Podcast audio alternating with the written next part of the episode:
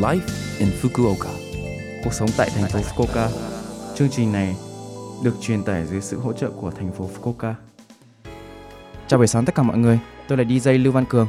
Trong chương trình Live in Fukuoka đã được bắt đầu vào tháng 4, chúng tôi sẽ cung cấp thông tin sinh hoạt và đi chơi để mọi người có thể có thời gian vui vẻ và thoải mái ở Fukuoka.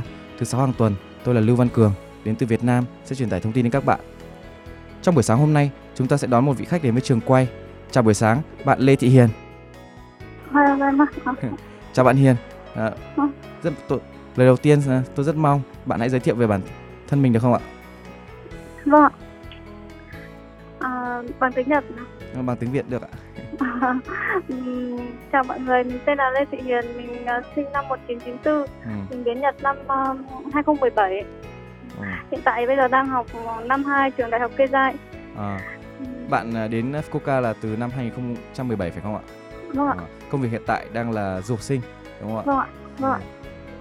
Ừ. Ấn tượng của bạn à, về Fukuoka là gì ạ? Bạn thấy Fukuoka là một thành phố như thế nào ạ? Mình thấy Fukuoka là một thành phố dễ sống. Nói chung là từ ngày đến Nhật bây giờ thì mình thấy Fukuoka đáng sống nhất. Ừm, Bạn thích cái gì nhất ở Fukuoka? Ví dụ ẩm Mình- thực này, con người này, cuộc sống này.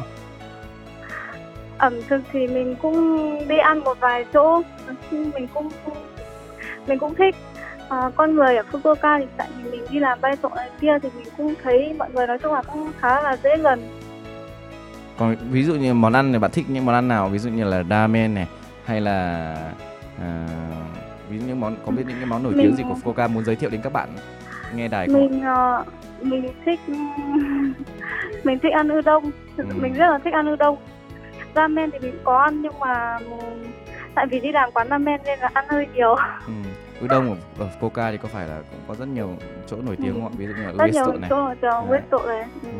Lúc mới đến bạn có thấy bị sốc văn hóa không? Điều gì bạn à, khiến bạn cảm thấy à, cái sự khác biệt nhất giữa Nhật Bản và Việt Nam?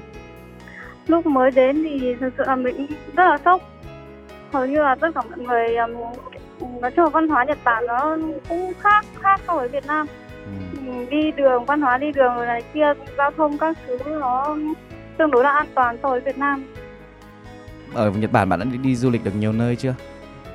chưa mình ờ, chưa có cơ hội đi đâu Ờ. Bạn có hay thay hay à, từ à, Fukuoka về Việt Nam thăm gia đình không? có ờ, một bình thường thì một năm mình về khoảng ờ, hai lần Ừ. Vào những cái kỳ nghỉ học đúng không ạ? Vì nghỉ xuân đúng rồi hay nghỉ nghỉ hè đúng không ạ? nghỉ xuân ừ. đúng rồi ạ Ừ.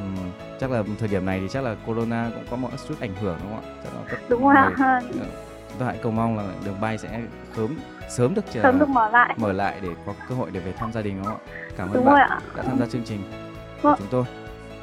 Cảm ơn bạn rất là nhiều. vâng ạ chào bạn chào anh chị So, Live Coca tuần này mọi người cảm thấy thế nào ạ? Rất nhiều thông tin bổ ích phải không ạ? Số phát sóng này lúc nào cũng có thể nghe bằng postcard. Ngoài ra mọi người cũng có thể biết về nội dung truyền tải trên blog. Mọi người hãy xem qua trang chương trình từ trang chủ của lớp FM. Cuối cùng tôi xin phép gửi đến mọi người bài Hát thích thì đến của ca sĩ Lê Bảo Bình để chia tay mọi người. Chúc mọi người một ngày vui vẻ. Hẹn gặp lại mọi người vào tuần sau.